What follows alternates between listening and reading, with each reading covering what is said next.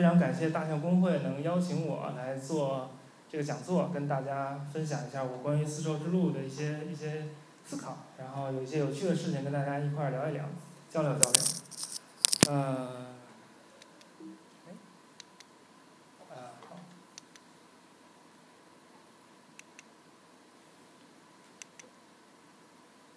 啊，对，我的我来自这个晋东系，晋东语言与文明系，一般人都觉得我是东亚系的，这个我不是东东亚系的，我是近东系。好，丝绸之路的概念，丝绸之路概念的演变。这个一般人都知道，这个丝绸之路最早这个词儿发明是这个人发明的，叫呃里希霍芬，他是一个德国人，他好像呃十九世纪末的时候。来中国考察，就受这个德国政府指派。他们那德国那会儿不是新兴资产阶级国家嘛，就是心气儿比较高，有点像今天的中国。要建一条从中国就是横穿欧欧亚大陆的铁路了，所以他来考察考察地形。好像最近这一带一路也有一个这个铁路项目要横穿欧亚，不知道建得成建不成，估估计是可以建得成。他就来考察这个铁路，考察中国的这个地理，然后出了一本书，叫这个《中国》，反正巨大无比，好几百页，好好多好多卷。然后在其中一页上，他就有一个地图，有个地图，他用红笔标了一个一个路线，然后就在这这个地图上面，就第一次出现了这个丝绸之路这个这个名词，当然是德文的。他所说的丝绸之路呢，是指当时。汉朝的时候，从汉代到罗马之间的一条商贸之路，因为他们西方人对这个拉丁语的史料比较熟悉了，上面就讲，哎呀，这个老普林尼就讲，我们这罗马妇女特别奇怪，穿衣服跟没穿一样，特别薄，全薄透透，然后还特别贵，然后我们这个罗马为此要付出很多很多的银子，然后就说罗马经济好像呃叫什么逆差比较大，他比较担心。然后就说这些丝是从哪来的？是从一个叫丝国的地方来的。这些丝是树上长的，长得这个这个跟跟树叶似的。然后是由这个农妇用梳子给梳下来的。反正对这个丝的来源很不清楚了。但至少当时有比较多的丝绸就是出现在罗马的市场上，所以这丝绸一定是通过贸易从中国一步一步的到了罗马。所以李希霍芬呢就假想了这么一条从长安一直到罗马的路。并把它命名为丝绸之路，所以这个丝绸之路的，呃，这个限定是非常多的。它，呃，一定是汉代，就是一定是汉代和罗马之间贸易丝绸这条路。但是这个路的概念呢，慢慢就发生了变化。这个斯文赫定是一个大家应该都听说过吧，一个很有名的探险家，他是李希霍芬的学生。然后呢，他想来中国新疆考古探险，他不是考古，他主要就是探险，走那些没人走过的路。但李希霍芬就不同意，说你没有什么这个训练，你应该先在人家都探好的地方，在欧洲探一探，走一走，然后学会了再去中国。但斯文赫定不信这邪，他就自己就一人就就来了新疆，来了喀什，然后来了好几次。第二次的时候，呃，就自己一个人就是冲进沙漠里，想从这个今天麦盖提那个地方，然后走到和田去。结果就迷路了，然后带水带的也不够，差点渴死在这个沙漠里，但还是活了下来。他，嗯，反正这个故事很经典了，听听过的朋友可以再听一次。就是他在沙漠里走了六天都没有水，然后呢，走啊走啊走啊走，然后他的同伴一个一个都倒在路上，结果他就实在走不动了，就在那儿趴着，然后就奇迹般的就爬到了一个一个小小沟里面，小河沟，就是以前那个河里有水，后来那个水干了以后。就剩下一小滩水，然后他就终于找到水了，并且用自己的皮靴盛了一皮靴的水，然后去找他的同伴，把他同伴救活了。然后斯文赫定呢，在这是他的行呃考察路线了，就密密麻麻，他走过很多地方。因为当时这个西方人来来来东方来中国啊，远远东或者中呃中亚甚至中东地区考察是一个。非常兴盛的一个一个事业，当然伴随着他们的殖殖民统治，所以很多人都都有类似的就是，那会儿很多探险家因为地图上还有很多地方大家都没去过，所以都要去走一走。但是呢，他走一走就把这个丝绸之路这个名字慢慢就，给把它的意思就变变掉了。他这个三十年代出了一本书叫《丝绸之路》，这个是讲他后来跟中国科学家一起呃做了一个中瑞联合考察团，然后在新疆附近考察，然后受到这个新疆政府的百般刁难，啊，就讲自己怎么在中国这个跟各种官员勾心斗角、斗智斗勇的故事。但是这个这个书的名字起名叫《丝绸之路》，其实就是把丝绸之路的概念就是进行了变化。一方面是他把他的这个时代这个限定取消掉了，不是说非得是汉汉朝，就是其他时代也可以，唐朝也可以，晚一点也可以。另外一个呢，他就把他的地理地理限定给呃加加加强了，就不是说从汉代一直到罗马，而是几乎就特指中亚和新疆。然后另外一个有名的人，我们的大明星这个斯坦因，当然也是一个很有呃就是功勋卓著的探险探险家、考古学家了。他跟斯文赫定有很多区别，因为他是一个真正受过科学训练的考古学家，所以他到中国的西部，在新疆进行考古活动都有非常精确的记录，所以直到今天他那些考古报告还是常读常新的。就如果你没有读过，真的可以可以好好读一读。他来过四次，前三次都有很详细的这个考察报告，都翻译成中文了。但实际上，斯坦因和斯文赫定就有一点这个竞争关系，就他们都是探险家，都在这个中国探险。所以斯文赫定把这块叫丝绸之路，斯坦因就要发明一个自己的词儿，他发明一个词儿叫 Serindia，这个 S E R 这个 Ser 就是希腊语这个丝的意思，Seres。India 就是印度了，他就说，这个中亚新疆这一部分是同时受中国和印度影响的一块地方，所以叫丝印度，就像呃大家管呃以前管这个东南亚叫印度支那一样，印度支那不也是印度和中国的，就相当于两方面的呃影响都受着嘛，所以他就把这个新疆叫做丝印度，叫 Serindia。这个 Serindia 是他第二次探险，也就是他呃最有名。呃，收获最大的那一次就是他发现敦煌藏经洞的那次探险的这个考古报告的题目。这这，你看这，这一共有五本，就这么大的书，这书巨大无比，然后有一千多页，还有好几百页地图啊，报告，反正巨详细。在一九二几年出版的，他零七年来的嘛，零七来了呃两年多三年，呃写了十几年写出来，非常就是到现在还是经典，就是可以读一读，也也翻译成中文。好，斯坦因之后呢，就是这个更有名的这个伯希和大人，今年好像是，你看这四五年了，他好像是是逝世六七十周年嘛，所以大家也有要要纪念伯希和的这个这个意思。伯希和同学是一个奇才，然后呢会很多很多语言，然后很会考据，但是为人非常讨厌，所有人都讨厌他，但是他学生好像不太讨厌他。他来中国之后，他最大的功绩是他在这个。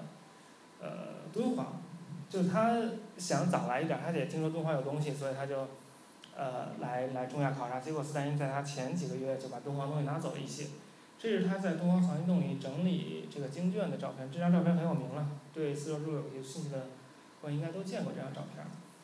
然后就因为这个，大家都觉得这这这藏经洞其实是一个垃圾站，但其实不是，这是被他们王道士和斯坦因都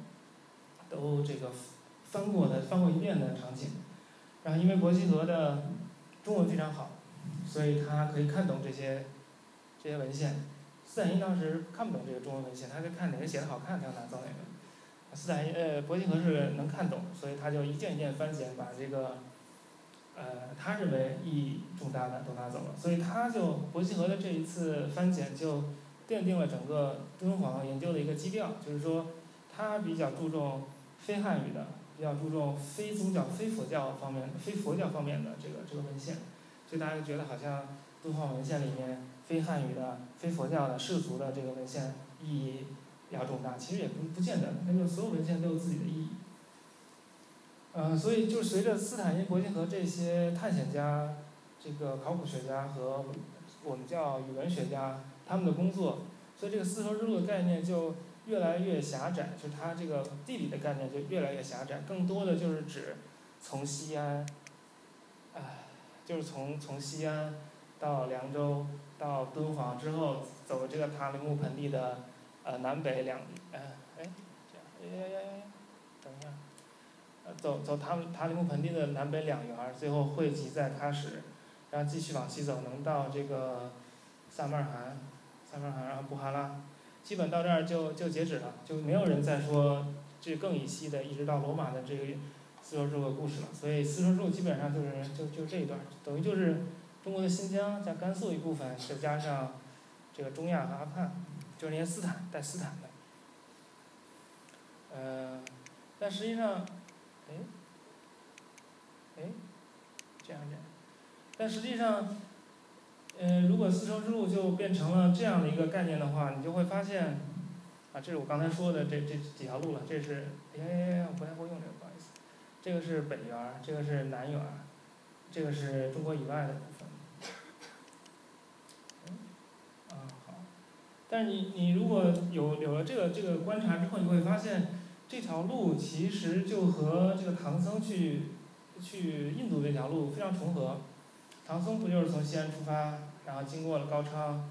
当然在这儿出了点事儿，经过高昌，然后呢，从这个喀什这边出，呃不是喀什，这是秋子北边出国，然后到了东亚转了一圈儿，然后经过阿富汗，然后进入印度。等于《大唐西域记》非常详细的啊，呃，玄奘回来的时候是走于田，是走南南道，等于他南道北道都走了，等于。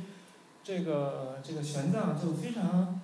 在《大唐西域记》里非常详细的讲了他所经过的这个地方的风土人情啊、军事情报啊、有什么特产呀、有多少人口啊，然后为为唐朝政府政府做参考。所以，所以这个丝绸之路慢慢就成为了这个大唐就跟《大唐西域记》重合起来了，而且《大唐西域记》的这个内容就在很长时间的，一直包括现在就。就垄断了这个对丝绸之路的研究，等于研究丝绸之路都是在讲《大唐西域记》这这些地方。然后，我关于《大唐西域记》，我要这个吐槽一下，就是首先不是吐槽，首先要明确它这个《大唐西域记》这个西域这个意思，它的意西域这个意思就是说不是唐朝的地方，西唐朝以西的地方，就是说当时还不属于唐朝。比如它是它《大唐西域记》是从燕齐开始的，哎。从是从燕齐开始，当时是从是从高昌还是从燕齐开始的？当时高昌已经归了，就等唐僧回到长安以后，高昌已经成为唐朝的一部分了，已经是这个正式的这个这个州西州了。它是从燕齐开始的，所以它是非唐朝的这个部分，这是是怎么样的？第二点呢，就是好像很多人像钱文忠啊什么的也讲过关于大唐西域，关于这个唐僧的那个那个叫什么？慈恩寺三藏法师传的故事，但是呢，就对这个故事就采取一种全盘接受的态度。唐僧说了啥就是啥。唐僧说：“我去印度留学，留学了十几年，我在那儿学人家语言，学的比他们都好。大家一起用这个语言辩论，我我比他们都强。然后我每我把他们全打败，我当冠军，然后大家都都爱我，我把他们然后都让我留下，我我不留，我回国报效祖国。我要是去了印度，比如说我要去了哈佛。”我先在哈佛，比如说我去哈佛，我我回来之后没人能去哈佛，这个看我在那成绩单，我也说我去了美国，我英语比他们都强，我比跟英语跟他们辩论，我比他们都好，人家都爱我，所以这这反正你你他是不是吹牛你不知道，所以应该对这个事情采取一种就是略微谨慎态度会比较好。当然，《大唐西域记》啊，《三藏法师传》里面有很多历史，就是可以被。被确认的材料，当然也有很多历史价值，这是无可否认的。另外要吐一个槽，就是中国不出了一本那个《大唐西域教注本嘛？然后就说，这个《大唐西域里面提到这个地儿，啊是今天一种哪儿哪儿，像那个地儿是今天一种哪儿哪儿。但是他们的这个这个这个材料，他们的依据呢，都是以十九世纪的这个在印度的英国殖民者考古学家，这些殖民者考古学家是拿着《大唐西域记》。在印度走一走啊，发现一个地儿，这个地儿就应该跟大唐西域是这里的啊，这个地儿应该就是大唐西域那里的，所以这是一个循环论证的过程。他觉得这地儿应该是大唐西域记，所以他他觉得大唐西域里应该是这个地儿，所以你也有的时候不是那么确定。比如说那个那个迦毗罗卫国，就那个佛陀出生的地方，到底在不在尼泊尔？其实好像是有有一些还是有讨论的余地。所以大家就是我想强调的就是，不要百分之百的。相信史料，就是对任何史料都要有一定戒心，尤其是这种他有撒谎的动机的史料。哎，啊，好，这个就是唐朝的这个一个疆域图了。但是，这个中国人好像特别喜欢看这种疆域图，觉得我们唐朝好大，我们好爽啊，这么大。但是实际上这些地方，就什么都护府啊，什么这些跟就是当时是没有这个国家主权的概念的，说这个地儿要么属于我，要属于你，要么是中国，要么不是中国。当时的不是这样明确的主权概念，而是说这个地儿可以说啊，我就算是你的吧，但是其实我也没有没有什么能力去管你，所以呢，就名义上属于唐朝，就他他他的这个控制是逐级递减的，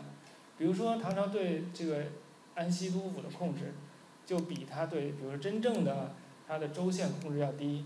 因为他在安西都府有驻军嘛，但是并没有很多这个官员，什么县官啊，什么这些基层官员并不是唐朝派的。但更往西，像这个吐火罗这边，就连驻军都没有，这只不过是像 lip service，嘴唇服务，就是嘴口头上说是唐朝的。像像这边也漠北也更是，反正这。这儿人说叛乱就叛乱了，反正也不太管你。嗯，这这这个东北也是，反正经常出事儿，所以不要把这个以前的疆域跟现在这种国家主权的概念混淆。但是我就想说，丝绸之路在经过这些在敦煌文献、敦煌吐鲁番文献发现之后，就有一个像汉代的转向，就呃像唐代的这个转向，大家就更关注唐代时候《大唐西域记》里面记载的当时的丝绸之路的情况。以及丝绸之路上当时的生活的各种各样的人，啊，对，丝绸之路和丝，这个这这个木板画有人看见过吗？有人见过吗？这个，没人见过，哎，这个是斯坦因在这个和田新疆和田，在一九零零一年底吧，一九零一年一九零零年底一九零年初的样子发现的。他讲的是丝丝的技术，造丝的技术传入和田的一个传说。这是一个中国公主，然后呢，当时这个中国技术垄技术垄断，说你不许把这个丝带出去。但是公主被嫁到了和田，她想穿丝质的衣服，所以她必须要把丝带出去，所以她就把丝藏，把那个蚕茧藏在了自己的这个头发里。所以呢，到了于田之后。到了和田之后，大家啊，你看头发里有有这个蚕，他就把这个丝传到了传到了和田。这个呃，这个说到丝，其实据说罗马人第一次见到丝是那个跟帕提亚军队作战的时候，帕提亚军队在战场上展开了一面丝质的军旗，他们从来没见过这种材料，呃，这么光泽，这么。这么这么这么滑，然后呢，就慢慢就开始引进这个丝，但实际上，在中国，在唐朝，在汉朝，这个丝在很大很多情况下并不是作为衣料来使用的，它是作为一种货币，就是说一种硬通货，因为中国是用这个铜钱的嘛，中国哈不太发发行银币、金币都是纪念币，但是丝呢，就是它的重量和它的价值相比比较轻，就重量很轻，价值很高。然后就很容易作为就是大面额的货币来使用，然后唐朝在西域驻军都是用大量的丝就是叫素链，就是没有颜色、没有染染过色的这个呃丝绢作为这个军饷发给发到这个西域去。我们出土过一些文献，就讲哎呀，我这是一个驿站，然后又有这个军人的工资来了，我们要转送到下一站，然后这个量非常非常的大。呃，丝绸之路与贸易。丝绸之路有一个非常大的这个这个，就让让你想象啊，这个丝绸之路，那就是在这条路上大家做贸易，大家买卖。但实际上确实有这个贸易存在，比如说很著名的这个呃粟特人，粟特人是古代一种伊朗呃一种一一个伊朗民族了，他们的家乡在。在在苏格叫叫什么索比亚纳，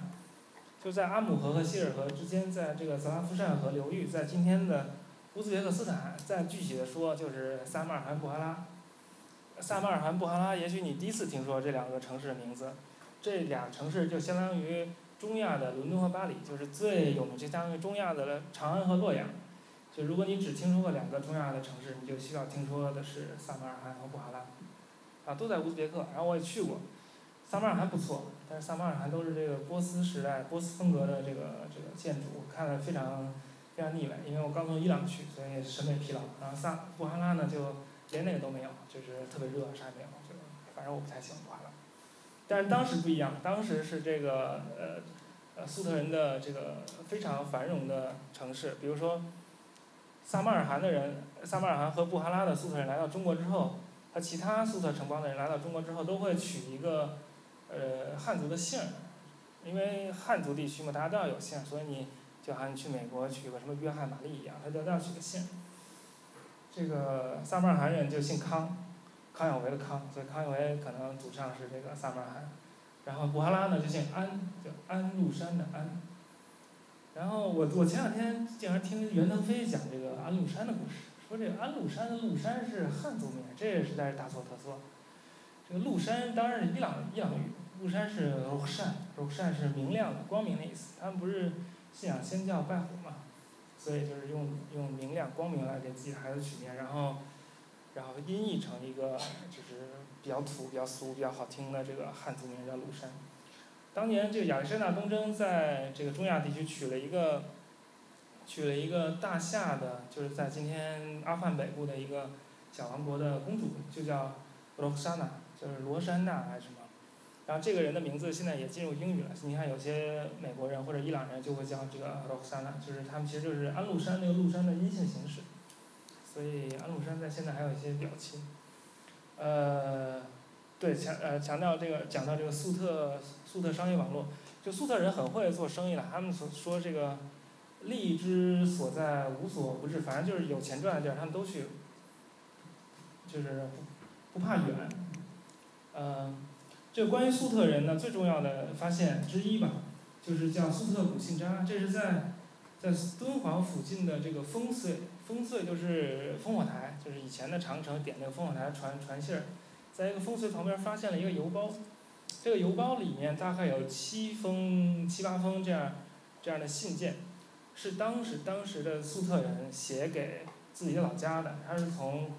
就是凉州，当时叫姑臧，从凉州寄出来，然后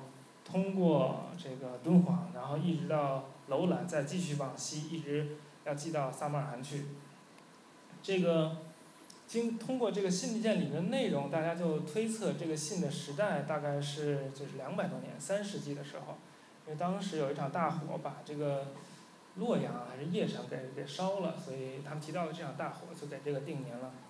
然后这里面呢还有一个在敦煌的粟特女性写给她的丈夫。就说你也不给我钱，我在这儿活不下去了。我当时嫁你真是瞎了眼，我嫁猪嫁狗也不不嫁你。反正就那个越写越潦草，越写越潦草，你可以明显感受到，他他有点情绪失控。但是这个除了有这个呃这个不快乐的妻子对丈夫的这个这个埋怨之外呢，这个这些信件里还有许多有意思的信息，比如说他们在这条路上做什么样的生意，他们就会买卖香料，买卖丝。这个“丝”这个字儿，其实当时没人认识，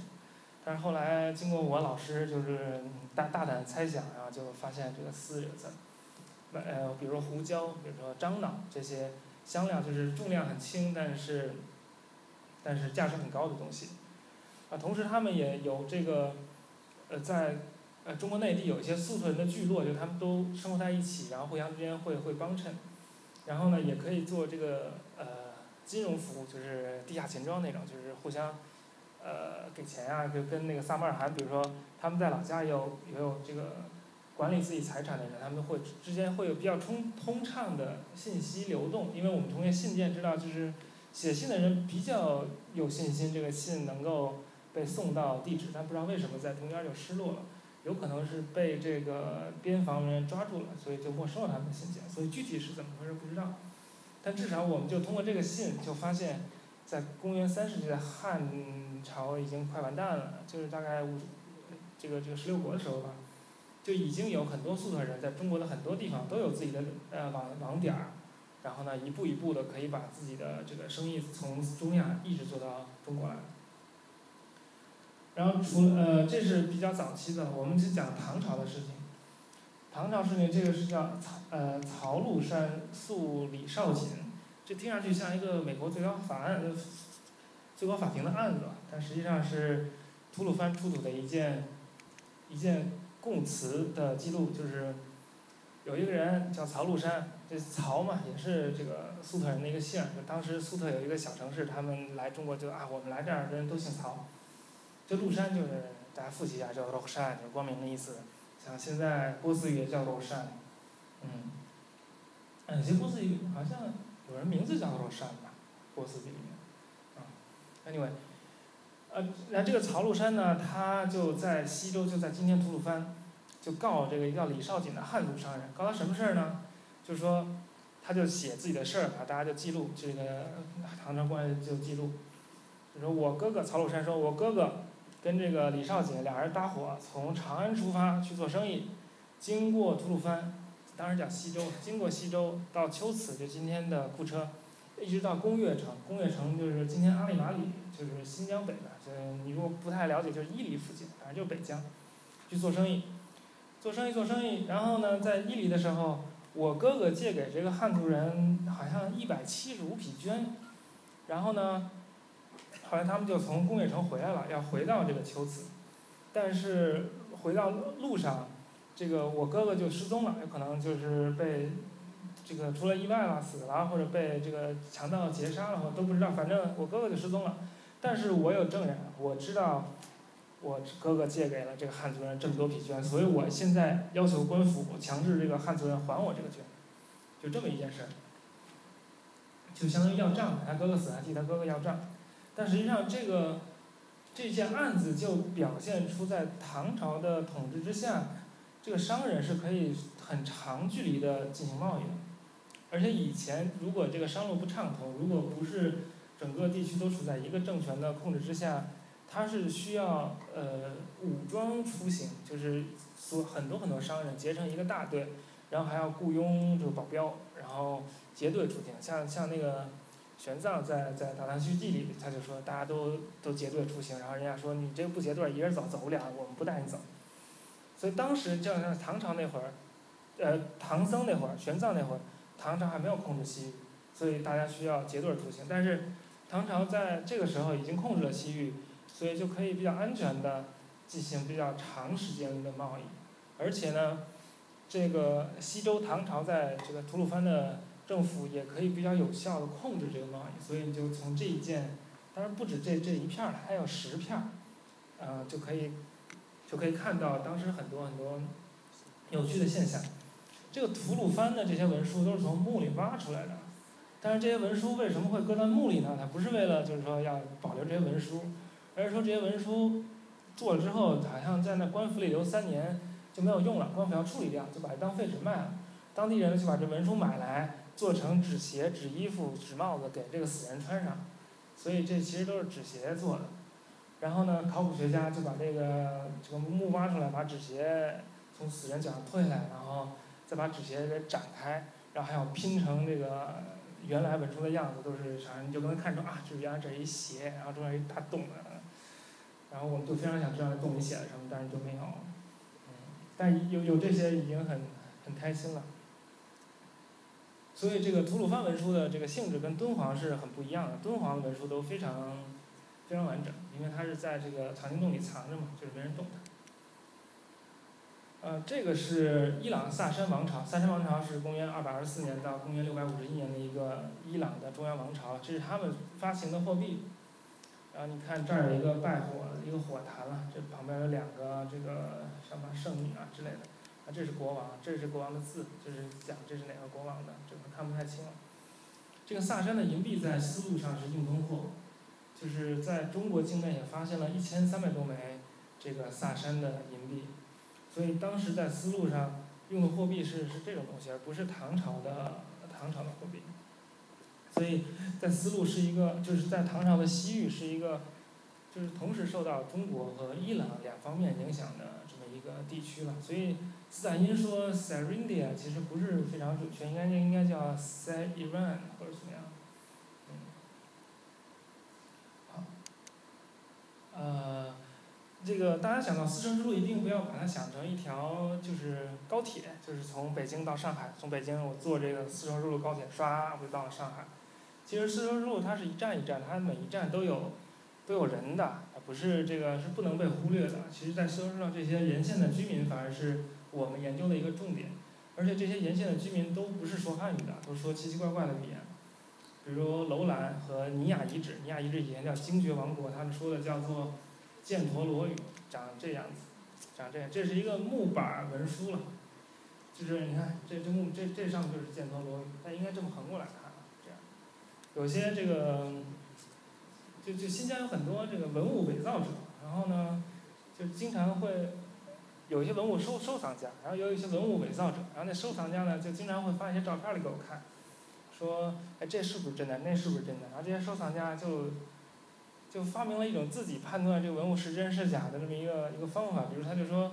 这个箭头罗语或者这个这叫去卢字母，说这个字母就像下雨一样。你看到很多像下雨一样的字母，这就是去卢的。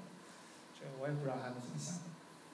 呃，我们大家都看看这些文字长长长什么样吧。这个是最早发现的，这十十九世纪一八九二年发现的去卢文的法句经，这个年代非常非常早。这可能是当时发现的最早的梵文的作品，这可能不是梵文，这可能啊，这是犍陀罗语，犍陀罗就是类似于梵文的一种语言。然后这个是传说中的吐火罗文，吐就是季羡林老先生不是说研究过吐火罗文吗？但是吐火罗这个这个命名是个是个错误，它不应该被命名为吐火罗文、吐火罗语，应该被命名为烟气语或者秋词语，就是今天的库车和烟气。呃，这种语言很奇怪，它，它是二十世纪发现的最重要的两种新的印欧语系的语言之一，另外一种是赫梯。呃，这个吐火罗语呢，它在整个印欧语言的最东端，但它产这个展示出很多特性，是和西边的这个印欧语很像，和这个我们知道印欧语分两支了，分那个东支和西支，以前是分东和西，但是这个要分的话，就分在西支，它新疆在最东，反而是。分成了西支，然后就让这个印欧语的演化的理论发生很多改变。就以前他们觉得是呃原来是一块儿分成东西，他们现在就觉得为了解释这个概念，这这个现象就觉得它是一个扩散，就是第一波先去了最远端，然后又第二波在中心。Anyway，这就是吐火罗语，吐火这个文字叫做婆罗米字母，这是源自印度的一种字母，然后写的是吐火罗语。呃下一种，这个是于田语了，这就是我研究，我是研究于田语的，这也是，这也是普呃这也是婆罗米字母，但是南道的，就是在塔里木盆地南缘的这个变体。这一件应该，啊，啊这一件是这个十九世纪就是晚期一八九几年，然后被伊田当地人发现，然后送到英国，送到这个孟加拉。送到这个不是孟加拉，送到加尔各答，让这个英属印度政府的专家来解读的这么一件，就比较完整的。然后你看，你看这个这有竖竖杠杠，竖杠杠嘛，是不是？这个竖杠啊，其实是他那个手指印儿，是他把这个中指比在这儿，然后在这个关节这儿画杠杠，这一种签名。嗯，这所以所以这个其实是一个契约了。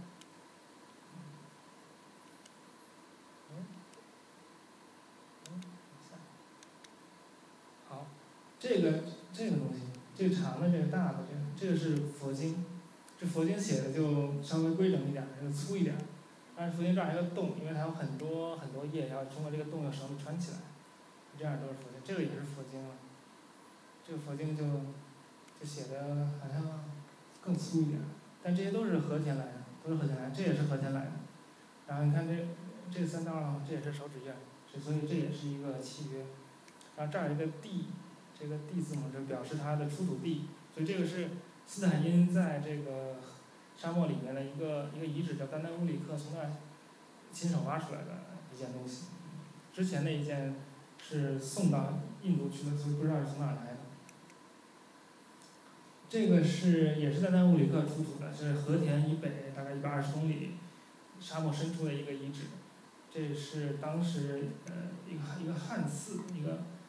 汉人的寺庙里的文件，你看这个什么僧啊，常住其遗书是不是？嗯，所以就是说，在在那个地方也有一些唐朝官府建立的汉寺，为汉人服务，而且里面的人都是都是说汉语的。啊，这个很漂亮。这个是啥？这可能很多人应该应该没没有人见过。这个是苏特语，但这个苏特语的字母是摩尼字母。这个摩尼字母就是摩尼教信仰摩尼教的人用的字母。摩尼教呢，就是金庸那个小说里面张无忌那个明教，所以这个就是明教的这个字母。有人老说这个明教就是拜火教，其实完全不是。明教或者摩尼教其实是基督教的一种变种。这个呃这个摩尼教徒呢，非常善于写，他的书法要求非常高，他觉得写好看了是一个非常重要的功德，所以。他们在吐鲁番留下了大量的写的非常漂亮的这个经书了，嗯，像这个这个是它的题目，啊写的很花，然后这个是非常工整的这个内容，然后就这一件东西是为斯特语定名的文件，就是当时挖出来，大家都不知道有苏特语存在，然后有一个非常聪明的德国人叫 F.W.K. Müller，他读了这个，然后在注在这个注解里面说，我们不妨把它称作斯特语。所以这是最早的一件事情，可以近距离看一下。这是从右往左读的，这样读的。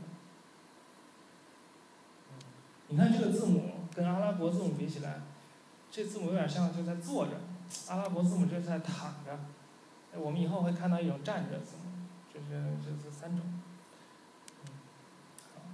这也是这个摩尼教摩摩尼字母，这应该是中古波斯语。大家就看看热闹，然后这个又是一种奇怪的字母，这个是在吐鲁番的一个基督，呃，基督教的教堂里面发现的，就是基督教堂的遗址，这是那个圣歌的一部分，就是圣经诗篇的一部分，是是那一首那个 By the River of Babylon，我们坐在巴比伦的河边，一追想吸烟就哭了，应该就最有名的那首诗篇了，但这诗篇就就没有完，就是到一点点完，这这一共有大概是。几二十几页吧，这最后一页。反正就是说，这个基督教也传到了吐鲁番，而且有这个特殊的字母，这种字母几乎只在吐鲁番这个地方出现过。就我就是研究这些破纸片的，所以就是今天有机会给大家看看这个破纸片长什么样。啊，这个是这这是我专门研究，我就是这这件东西是专家。啊，这这一一一片是专家，这。啊，啊会念会念会念，你让我念，念你要听不懂啥意思，嗯，啊，比如从这儿从这儿开始，but no 这什么？哎，哎，好这什么？好大，啊一卡一，k 巴卡，萨，海海造沙拉，海造是一千嘛，萨的是一百。萨拉是那个祝福，他就说以那个神的名义给你送去十万个祝福，这是一封信的开头了。这也是一封信，这两封信是几乎是我觉得是同一个人写的，长得很像。然后这个信的内容是，这个信的语言是波斯语，但它是用希伯来字母写的，所以叫犹太波斯语。所以就是说这是在和田发现的，所以当时在公元八万年左右，在和田已经有犹太人的身影出没了。所以就是给大家展示了很多这个丝绸之路上奇奇怪怪的语言文字，就是说他一定要知道丝绸之路不不仅有中国人，也不仅只有这个呃，比如说印度或者梵文或者伊朗，而是有各种各样奇奇怪怪的人。然后在这个呃对新疆对中亚的考古发现呃大爆炸之后，丝绸之路的概念被大家所知道之后，这个概念发生了逐步的变化。就变得更大了，比如说有海上丝绸之路，然后沿着跟这丝绸之路差不多的也有很多很多什么道，就比如有茶马古道，有什么琥珀之路，有什么香料之路，什么硫磺之路，什么什么都，都是叫什么？就模仿丝绸之路呃创造出的这些这些词汇。那为什么大家会喜欢丝绸之路这个这个词？为什么要把这个丝绸之路这概念扩大到其他方面去？我想是出于以下这几个原因。首先，这个“丝绸之路”这个这个名词有一股玫瑰的色彩，就是非常好听。它首先强调的是贸易，就说这条路是贸做做丝绸贸易的。贸易的意思呢，就是和平，它所以它强调和平，强调贸易，强调平等的交流，而不说政治，不说军事，不说暴力，不说政权方面的这个问题。但实际上，在从古到今，这个人类互相交往的过程中，这个政治暴力才是主流，军事才是主流，而不是商业贸易。呃，但丝绸之路这个概念，它就它就呃弱化了这个暴力、军事、政治的这方面的这个色彩，而强调了交流，强调和平，强调贸易，强调民间之间自发的这种呃这种这种交流，所以它是一个非常好的营销概念，是一个是一个叫什么？就让人无法抗拒的一个一个一个一个词，一个 slogan。所以说丝绸之路大家都说好，你不可能反对丝绸之路，没法反对，就是只只有好没有坏。所以大家都要用，都要都要登上这条船。所以都都在说，我这也是丝绸之路，你那也是丝绸之路，还有反正几乎所有路都是丝绸之路现在。但是这样一来呢，就把丝绸之路的概念变成了，就是欧亚大陆间各文明间一种和平的文明之间的交流，就变成这个概念了。所以。我们看到丝绸之路，他说的是这个，呃，从一一开始从汉代，呃，从长安到罗马，这个东西向的一个交流。但实际上，呃，人类社会、人类历史发展几千年，不光有东西向的交流，其实南北向的交流也非常重要。所谓南北向的交流，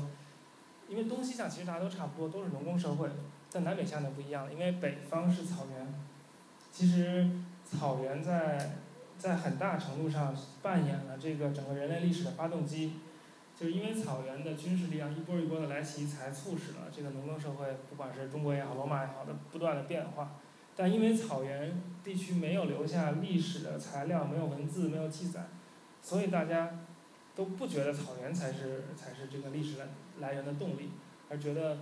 周围就是我们是是中心，中国是中心，罗马是中心。但现在好像就有一种理论，就把这个。整个的这个看待整个人类历史的方式给扭转过来了，就把草原看作是中心，它是整个历史的发动机。而在农耕社会，从从比如说英国、法国一直到伊朗、印度到中国，而这些农耕地区是草原社会的边缘，就是他把中心和边缘的概念反过来看，这样的话去理解人类的社会。所以，草原和和农耕地区的交流也是呃几千年来一直没有断过的。嗯，所以我们就来看看，就有什么物质，有什么样的交流。嗯，你看这是海上丝绸之路的图嘛，这这是南洋了，其实也包括印度洋。这是琥珀之路，就是说，呃，琥珀只有在这个波罗的海沿岸，就是爱沙尼亚什么的这儿有好多琥珀，但是但是在其他地方也出现了琥珀作为装饰品，作为首饰，这些琥珀都是从这儿来的。所以你看哪儿手哪儿琥珀，你就知道。这些地方其实和这个爱沙尼亚、什么立陶宛有隐秘的联系。啊，这个是欧亚大陆了，这欧亚大陆就是说这块儿就是这儿是那个针叶林了，这这儿这儿是那个草原地带，就是在整个农耕地区的北部有一个像，就是连续不断的像一片汪洋一样的草原地区，这儿的交流，这儿就是。就是你在农耕社会，你你你真的走那个新疆那个那个路非常非常慢了。你从敦煌，然后骑骑个小驴儿，然后一步一步到下一个绿洲，再到下一个绿洲是非常慢的。但在草原，就是是非常快。比如从从北京一直到到到匈牙利这边都就好像骑马连续几天时间都能到。当年这个丘处机去会见那个那个成吉思汗，不就走的草原之路吗？他他在。他是从哪去的？反正是从中国去的。当时那个成吉思汗在阿富汗嘛，所以他并没有说走新疆这条路，而是拐到草原上去，然后唰一下就很快就就见到了成吉思汗。所以说，草原上的交流是人农耕农耕社会不能理解的，而且草原的人也不能理解你农耕农耕的这个这个人为什么要住在城市里？这我来打你，连跑地方都没有，这就完全不能理解。这个就是说。现在社会觉得好像草原是低级的，呃，是野蛮的。但如果你从草原的角度来看农耕社会，其实完全不是这样。你们农耕社会，这个天灾人祸太多了，这个庄稼说长不出来就长不出来了，因为这个这个这个偶然性太大，而且不自由，要圈在这个城市里，圈在这个城市周围的农农田上，像我们，对吧，在天地间遨游，这是没有任何拘束。好，我们看物质项目，这个是那个妇好墓，就是商代的一个一个妃子吧，一个一个墓。这个玉是和田玉，所以就说明在商代和田的玉已经到了中原地区。这个是图坦卡蒙的这个彩彩色棺材，棺材的，就是它有好几层棺材，这是其中一一层啊，一个面具。然后一看这个蓝色的部分，蓝色的部分是用一种叫青金石的东西做成的，这个青金石在。大航海之前，只有在阿富汗的山地里面有，所以这些东西都是青都是从阿富汗来的，辗转从阿富汗来的。所以在图坦卡蒙那个年代，也就是公元前一千两百年左右，反正很早很早了，就是埃及和阿富汗就已经有交流了。而在这下面其实是有琥珀的装饰的，所以当时跟我们刚才讲那个琥珀之路也有关系。这只是举几个例子，大家就看一看当时这个人类之间的交流，几千年来都是没有停止的。这个是亚述的一个一个面具了，这个时间大概是公元前一千八百年左右吧。这个好像是阿卡德王朝，就最早那个阿卡德王朝一个面具，这是青铜的。我说这个的目的是说，做青铜，青铜就是铜里面加加锡。加了锡之后，这个铜就会变得软，它延展性会变得更好，你就很容易把它做成各种各样的形状，也容易这个打，可以打成这个各种各样的兵器，所以就各方面性质都会好很多。但是这个锡在中东非常少，就在这个今天伊拉克这个地区非常少，在整个环地中海地区都很少。这个锡基本上可以确定是从法国那边来的，所以。这个锡的胶，比如说那个妇好墓里面，就是商代不也有很多青铜器嘛？商代的青铜器里面的锡是从云南来的，所以当时就有很多这种交流。好，除了除了这些简单的物质啊，物质交流还有其他东西，比如说葡萄，葡萄也有夜光杯，葡萄是从西方来的嘛。然后种植小麦也是中东人，就是晋东，古代晋东就是伊拉克那儿先发现的，后来传到了整个欧亚大陆。啊，你知道马的驯化，马也是赫梯人或者印欧人先驯化，然后传到了世界各地。呃，你像这个不光马，而且一一种就是两轮的马车，这个是拉美西斯二世，埃及的一个法老，他和这个以前刚才提到那个赫梯王朝有过一场大战。然后呢，他赫梯赫梯王朝今天土耳其了，他在埃及，然后在就在今天这个叙利亚那块儿打了一场大战。打了大战之后呢，就他们签了一个协议，就说啊，你就打完了，你就管你的，我就管我的，大家就相安无事，被称作是人类历史上第一个这个平等条约，还把那个复制品挂在这个这个联合国。但实际上呢，这个拉美西斯回国以后，就做了一个特别大的壁画，然后就说，我带着这个埃及军队去打赫梯人，然后呢，呃，赫梯人就是人很多。然后就把我们埃及人打得快不行了，但是我一个人冲到了战战场，挽狂澜于既倒扶，大厦于将倾，把他们所有赫梯人全都打败，啊，就做了一个大壁画。当然，这就是他们当时和赫梯人作战时候，当然这个马车也是从那边学来的，这种两轮的非常轻便的、速度非常非常快的，人坐在上面射箭的这种马车。但实际上，这种马车跟商代的马车是一样的，他们的技术的来源都是赫梯，都是今天土耳其那个。这是两轮马车嘛，两这是马，然后这个商代的马车，就很多很多中国人不愿意承认它是从西方传来的，因为好像有民族自豪感的问题，但好像没有什么其他的解释，因为它刚一出现就非常成熟。呃，更重要的这个文明之间的交流是文字，就是你怎么写字，而且是用字母来写字。大家都听说过，可能有人听说过，就是 这个字母传播过程。然后我今天第一次把这个字母怎么传播就做成图片上看，还还还是挺清楚的。这个是腓尼基文，腓尼基文是几乎是最早的字母文字。但是，腓尼基文是从乌加里特来的，但是但是大家因为不提到乌加里特，我们就暂且说腓尼基是最早的文字好了。腓尼基在今天的这黎巴嫩，就在叙利亚南边、以色列北边儿那那个地方。啊，他们是海上商业民族，他们是有几项东西吧，他们背后有这个黎巴嫩山，山上有雪松，做像那个大卫王建那个以色列那个神殿，第一神殿、第二神殿都是用那雪松造的。当然，海上一造船也要用雪松，所以他这个卖这个雪松就非常好，而且有雪松可以造船，造船可以在整个地中海做贸易，就他们的那个殖民地遍遍布地中海了，包括今天的西班牙，包括迦太基就是北非。呃，最近在这个西班牙海岸海底考古发现了很多腓尼基的遗迹，是最一个最近的一个亮点了。然后他们也发明了这个字母。这个字母呢，还传给了希腊人，希腊人传给了罗马人，罗马人就传到了这个英国、法国，所以就我们有就有 A B C。嗯，那这是他们的一个铭文了。这这这这字母我不认识，所以我也不敢说啥是啥。但是呢，这字母不光往西传，也往东传。下一站就是叫阿拉米语。嗯，阿拉米语其实就是古代的叙利亚，然后呢，他们也从这个腓尼基人学会了这个字母。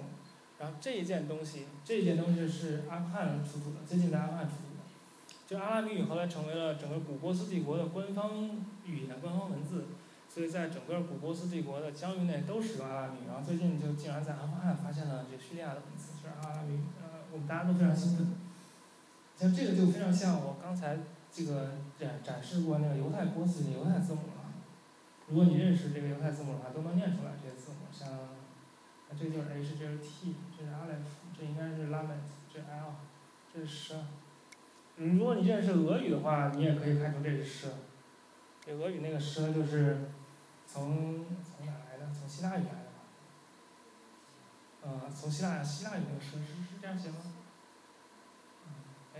啊不，俄语那个 Sh 就是从希伯来字母来的，俄语希腊语没有 Sh。啊，俄语字母其他都是从希腊语来的，所以这个这个就是俄语那个 Sh。好，阿拉米语这阿富汗的阿拉米语，下一步呢就传到了粟特人那儿，因为粟特人就在中亚嘛。这就是我们刚才看到的那一件粟特语古信札，就给它放大一点看，那这个就是阿拉米字母，其实跟这个很像，跟这个非常像。然后呢，粟特这是粟特文早期，粟特文晚期一点，就变成这个样子。刚才不是说有站着的，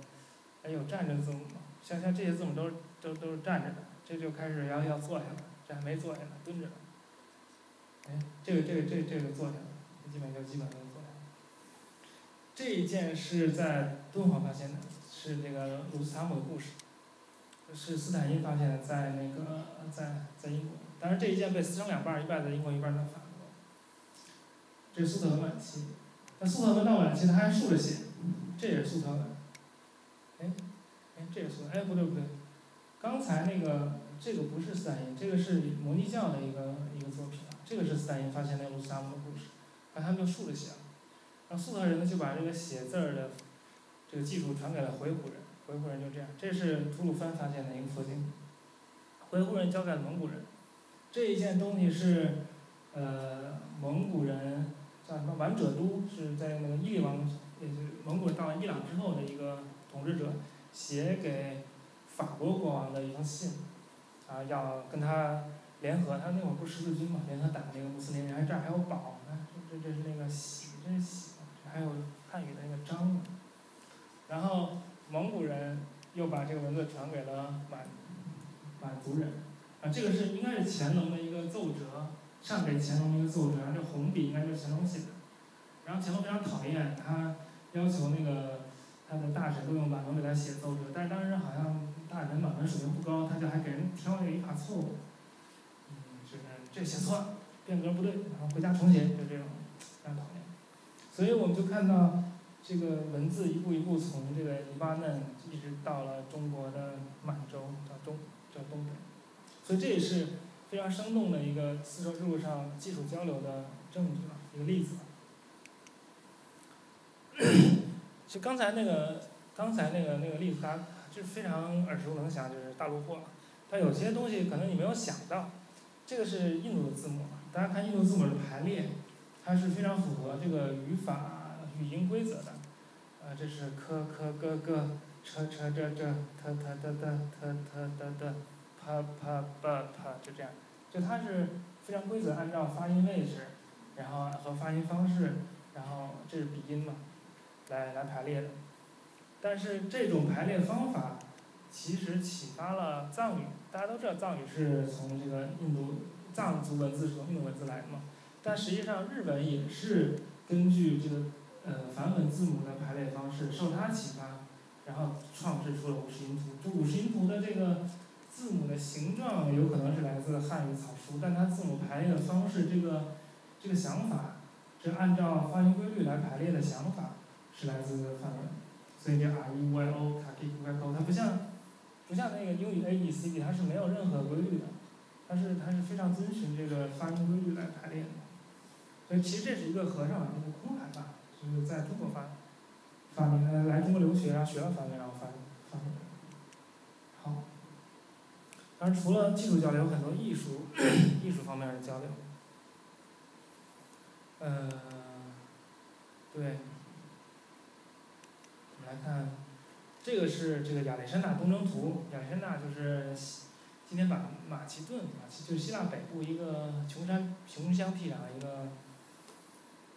一个土豪吧，土豪的儿子。他他老爸是非常能征善战，然后在很合适的时候死了。然后他十九岁就继承王位，然后就一路打，从这个希腊，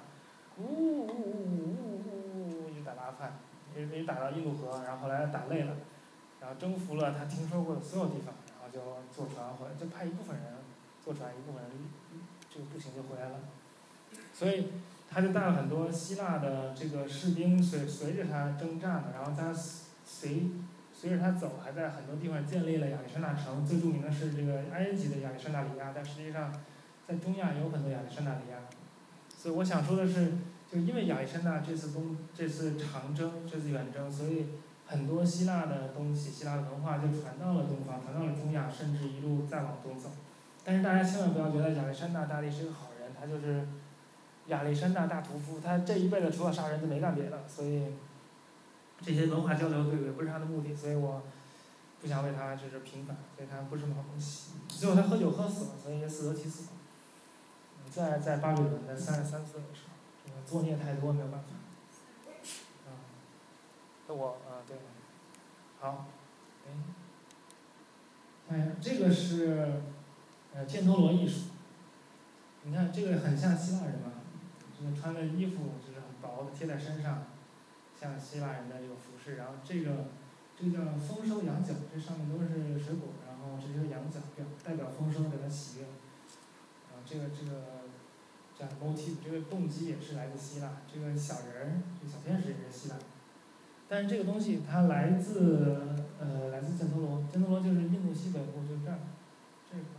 所以印所以就是希腊人把他的造型艺术传到了印度西北去，然后影响了佛教，所以很多佛在犍陀罗产生了很多佛教主题讲佛教的故事，但是用希腊的方式、希腊的呃技法来创作的这个雕塑叫犍陀罗艺术。然后呢，这犍陀罗艺术。也传到了中国，像这是，这龙门石窟，就是在犍陀罗的这些工匠后来来到了新疆，到新疆之后呢，又被又被抓到了凉州去，就今天甘肃武威，然后就从甘肃武威被抓到了这个山西大同去，就建了这个这个这个云冈石窟。你看他这个衣服有点像希腊人那种，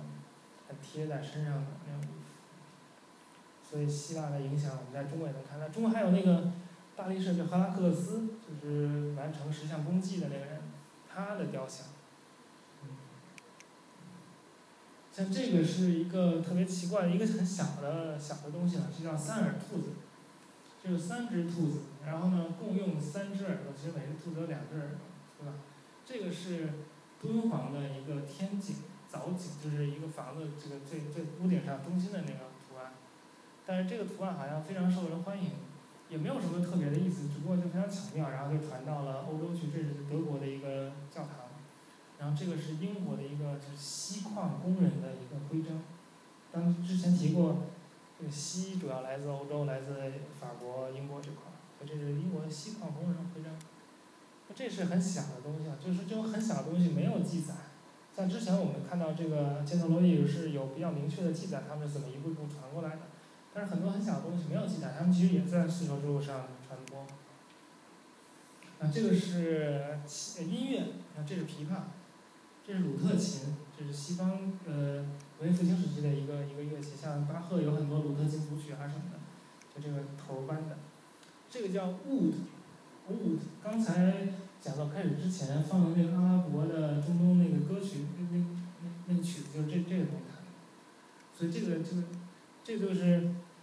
拨弦乐器。然后呢，有品格，是一格一格的，但这 wood 没有格儿，所以这种乐器其实也是在 整个丝绸之路上传播，是是一个一个丝绸之路的产物可以说。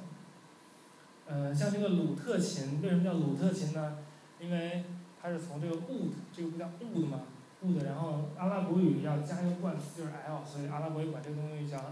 lute，oud，alud，这样就变成 lute，变成鲁特琴。所以这个词是从这个，呃，wood 来的。啊，我那个以前去过叙利亚，我在叙利亚除了大马士革以外，最大的城市叫阿勒颇。现在阿勒颇已经炸成一片废墟了，但是我去的时候还不错。然后就照那个 Lonely Planet 上说的，去他那个老城区吃饭，然后说你那说你就去吧，那儿那很好。结果吃饭的时候确实很好，还有人弹这个现场弹这个 wood 伴奏，所以现在也是。这个叙利亚人民喜闻乐见的乐器，嗯，然后我们说到这些乐器，其实最后也影响到这这个是这个新疆十二木卡姆，但那十二木卡姆不仅新疆有，很多地方很多突厥民族都有，像阿塞拜疆也有木卡姆，他们叫六六木卡姆，这个木卡姆就是木杠，就是位置的意思，这个所谓位置就是说我在这个琴上摁哪个格儿。就是哪个格儿哪个位置，就是让我有一个曲调的基调，所以这个木卡姆其实是根据这个琴来的，所以它是一个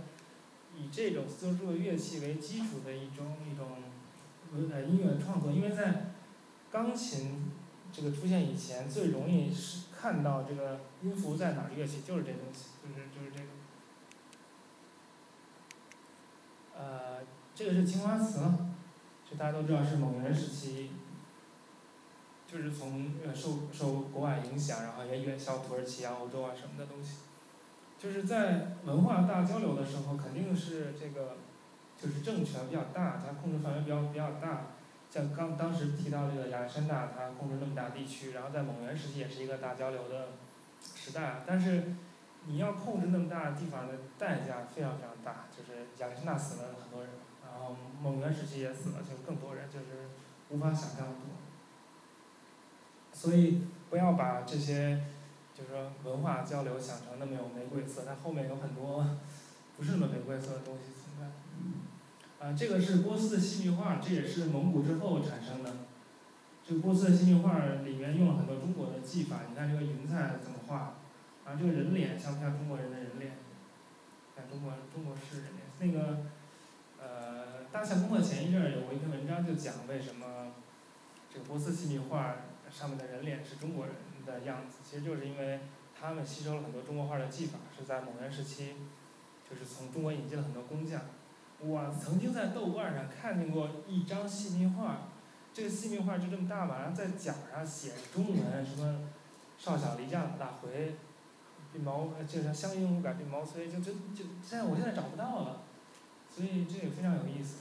但后来。那个前一阵儿前几年得了那个诺贝尔文学奖的帕慕克不是写了《我名字是红》吗？那个就讲在这个土耳其当时奥斯曼帝国的这个宫廷细密画家、细密画画家，他们的传统就是从中国传这一套画细密画的方法，受到了欧洲画派的冲击，然后新老之间的一些矛盾，所以有一些谋杀呀，有些这个非常紧张的情节。那这个也跟丝绸之路上面技术交流有关系。呃，当然最重要的是思想交流。这个是啥？这是啥？这是金币，咱们看看金币。这这些老头儿，老头儿拿一灯笼，应该不是灯笼，反正看着像灯。这个是啥？这是佛，对吧？这是佛，佛后面还有还有那个头光。嗯，但是你看这是什么东西？这是什么东西？这是 B，对吧？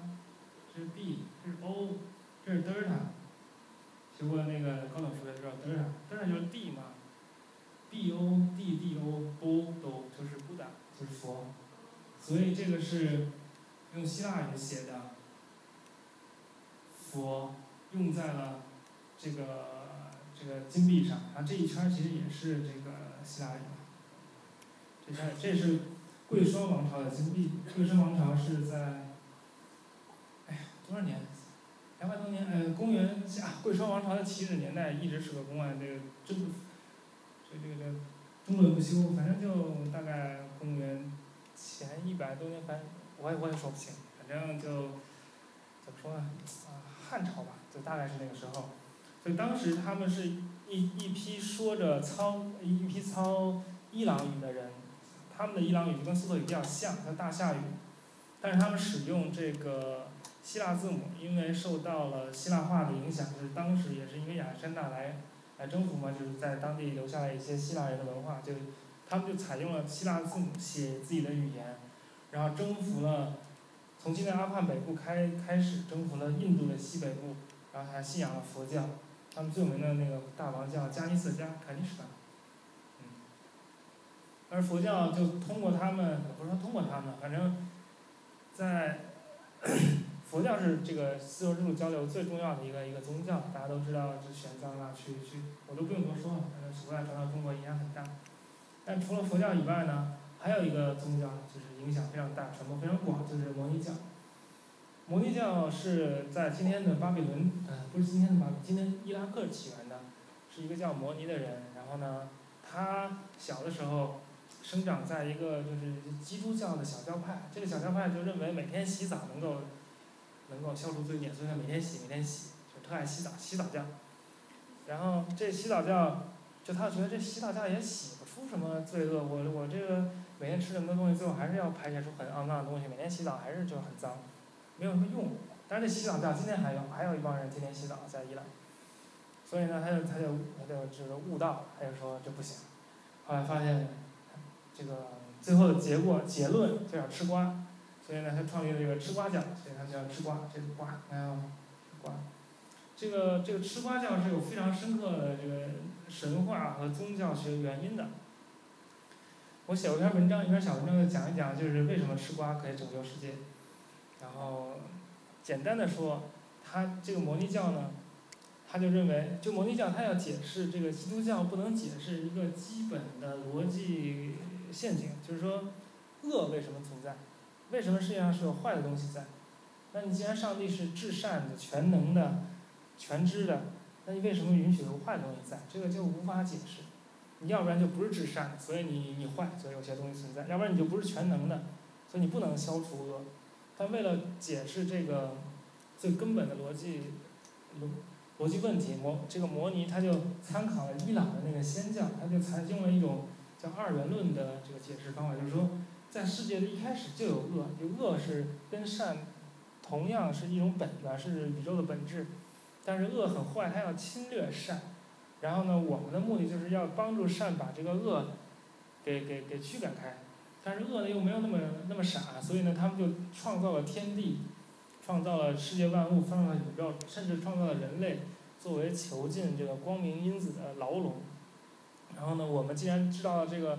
最深刻的秘密就是光明要战胜黑暗，所以我们要帮助光明战胜黑暗。我们要通过我们的身体，把这个存在于世界万物当中的光明因子提取出来，传送到这个光明世界当中去，让黑暗赶紧那个灭亡。然后什么东西光明因子最多呢？就是瓜，所以我们要多吃瓜。对，基本上这伦理就是这样。但是不是说所有人吃瓜都有用？就是你得经过特殊训练，你这个人是可以提炼光明因子的，你才能吃瓜。你那个像我们这一般人，你只有这个。给这个摩尼教的吃瓜人提供瓜的份儿，就没没你吃瓜的份儿。你提供瓜的时候，你要想，哎呀，但愿我下一辈能变成瓜被吃掉，然后就上光明，就是天堂。但这个这个宗教传播非常广，它是在古代唯一一个同时传到大西洋和太平洋的一个宗教。比如说，他在呃西方最有名的那个教徒是圣奥古斯丁。奥古斯丁在年轻的时候曾经做过九年的这个摩尼教的听者。就是这个供瓜的人，就是给那个吃瓜的人供瓜的人。后来他就是皈依了，还是回到基督教，然后他的一生都在和这个摩尼教的观念做斗争，所以写出了很多忏悔啊，什么关于这个恶的是哪来的，他有 很多想法。现在基督教的正统的这个神学基本上就采用了奥古斯丁的这个对于恶是怎么来的、恶为什么存在的这个解释。然后在东方也也有很多他，像吐鲁番是他们一个重镇嘛，像今天在这个呃福建泉州有一个摩尼草庵，也是世界上唯一存在、仅存的这个摩尼教的这个庙。然后后来他们还把这个回鹘的可汗让他们让回鹘人信了摩尼教，所以摩尼教曾经作为回鹘人的国教存在过一段时间。这个东西是发现在吐鲁番了，吐吐鲁番。然后摩尼教喜欢白色，大家都穿白色。啊更啊还有一个就是古代基督教就传到了中国，这是那个大秦景教流行中国碑，大家可能听说过，就在西安了，是唐朝的时候，就是纪念景教，就是基督教的一支传到中国立的一个碑。这基督教这一支呢，在西方叫做聂斯托利派，就他也是政治斗争失败之后被赶出了这个传统的教会，他就一直往东传，后来传到唐朝，传到了中国。到后来这个成吉思汗兴起的时候，他征服很多呃就是蒙古的部落，像乃蛮部啊、克烈部啊，就有信这个景教的，像很多蒙古大汗的妻子都是信景教的。然后这个景教就这这个是碑的全貌了，这上面都是中国字了，但这个碑的下面就这儿有一些这个叙利亚文的东西，啊这个这是叙利亚人的名字，就那些僧人的名字，所以就证明这个教还是保留了一些原来地方的特色。啊，就我我就只不过举举一些例子，然后让大家知道这个丝绸之路是就人类就我们今天生活在一个全球化的时代了，所以我们要用全球化的眼光看待我们以前的历史的话，就会发现人类之间的交流很早以前就开始了，所以所以全全球化不是今天才有的，其实很早以前就一直在人类在一直不停进行交流，但是这个交流并不全是像丝绸之路这个概念所影射的，就所所所这个暗指的那个这这么多和平，这么多民间自发的这个因素在，而是有更多的暴力存在，更多的政权之间这个交流政政权之间争争夺的存在，所以就就今天就到这儿，好，谢谢大家。如果有问题的话，我们可以聊一聊。